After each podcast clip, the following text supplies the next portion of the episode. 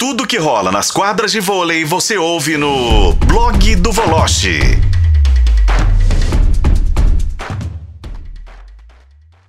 Vamos conversar então com Bruno Voloche para falar um pouquinho do final de semana de futebol, do Botafogo que joga daqui a pouco.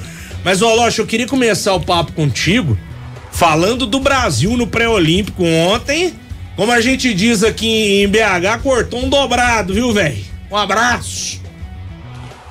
Oi, Rafa, boa noite para você. Boa noite especial para os ouvintes da FM o Tempo. Boa noite, companheiros. Ô, Rafa, tudo dentro do script, né? Vamos, convenhamos, né?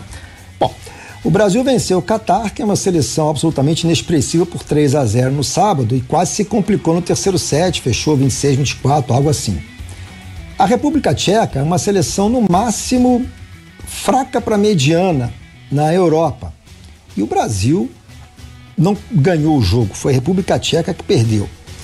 Eu acho que o importante nesse sufoco que o Brasil passou ontem e que não vai adiantar de rigorosamente nada, foi que o Darlan provou para o Renan que é preciso renovar, que é preciso dar oportunidade aos jovens e é preciso acabar de vez com o Senado e com o apadrinhamento na seleção. Uh, não sei qual é o futuro. E olha, vou te falar outra coisa: o Darlan era o quarto oposto na fila. E a gente tem que agradecer isso ao bom senso do Felipe Roque, que já que o Renan não enxergou que ele não tinha capacidade para a seleção brasileira, ele mesmo pediu o boné e pediu dispensa da seleção, porque caso contrário, o Brasil não teria quem substituir o Alan, seria o Felipe Roque, e evidentemente que o Felipe Roque não jogaria o que o, Alan, que o Darlan jogou. Ah, o Darlan é a solução para todos os problemas? Não. Até porque o Darlan é um bom jogador, não é isso tudo também, mas era novidade. A República Tcheca não conhecia o jogador e claro que ele tem os méritos dele, mas é, o sofrimento apenas começou. É, e sofrimento, vou te contar, viu, Voloche? Um abraço para você. Sofrimento contra a República Tcheca, sofrimento contra o Catar. Eu não quero nem ver o que vai acontecer na sexta, no sábado e no domingo, viu? Porque aí Irã, Cuba, Itália, eu, sinceramente, acho é. que. Não sei. Os três jogos mais difíceis ficaram pro finalzinho da é. semana e lembrando que os três, é não, 10 horas viu? da manhã, né? É não, lembrando que tem a Alemanha, eu vi a Alemanha jogando ontem ah. contra Cuba e o Brasil pode escrever, não ganha da Alemanha. É mesmo, Lelão? A Alemanha oh. fez 3 a 1 oh. categoricamente em Cuba. E olha que Cuba tem um canhotinho bom de bola, viu? E a gente sabe da, da qualidade e tradição de Cuba perde, vai perder feio para a Alemanha. Se ganhar, vai ser surpresa para mim, viu, Voloche? É, Lélio, boa noite. Eu estava pronto para dar uma, uma sacaneada aqui no Daniel, que ele tinha falado em Irã, Itália, Cuba, etc. Então eu falei, olha, ele está esquecendo da Alemanha, mas ainda o Lélio não esqueceu da Alemanha. E tem um outro detalhe da Alemanha. O Grozer, o oposto, voltou. E mais um detalhe da Alemanha, que eu não sei se vai ganhar do Brasil, mas enfim, a Alemanha fez 3 a 2 contra a Itália no campeonato europeu recentemente encerrado com a conquista da Polônia, a Itália foi vice. É agora é, é impressionante a gente ver a formação do time em quadra do Brasil. Por que, que o Mike não, não, não tem, não entra, não tem uma oportunidade, não, não dá para mostrar nada? A gente vê jogadas do Thales. Pô, claro que o Thales é um bom jogador, é. beleza e tudo, mas não é no mesmo nível, mas assim, assustadoramente não é. É um negócio impressionante, uhum. Então, você está sentado, Daniel? Uhum. eu vou te dar uma notícia agora que eu apurei de tarde. Não se assuste se você ver o Mike jogando como ponteiro a partir de agora na seleção. Você está ficando louco? Que Não. Que é isso? Fazendo, evidentemente, a passagem no fundo, no fundo, tamanho desespero do Renan. Anote e me cobre.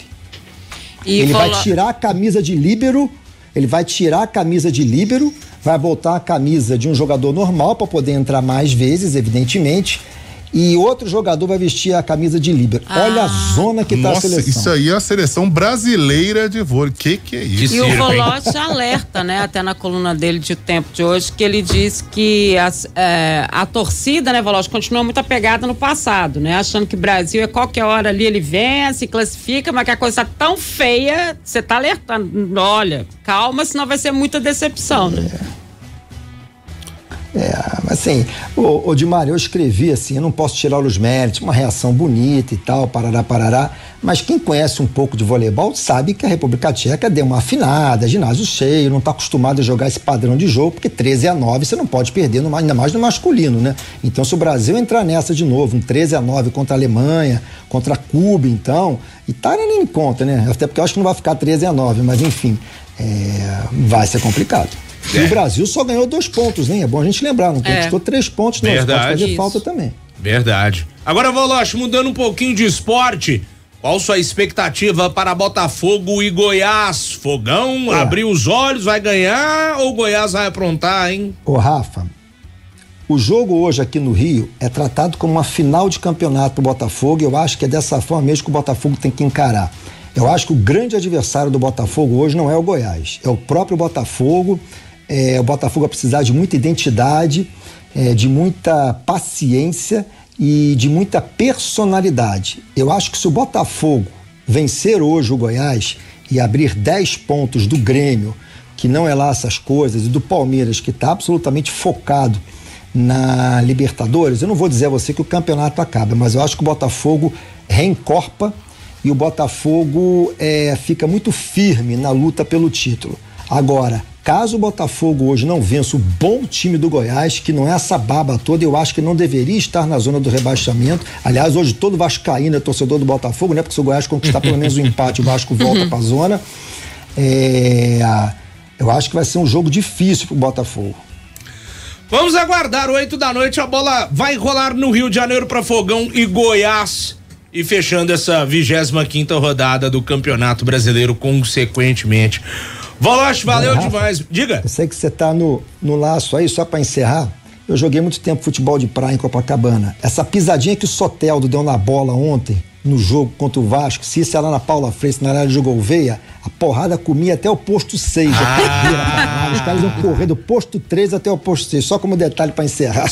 Não tô incentivando a violência aqui não, mas eu contei no Barba hoje que eu vi o jogo na Tupi e o Gerson estava indignado. O jogador do Vasco é. errou a dar o bicudo, porque tinha que ter dado era um murro na cara do Soteldo. que isso, velho?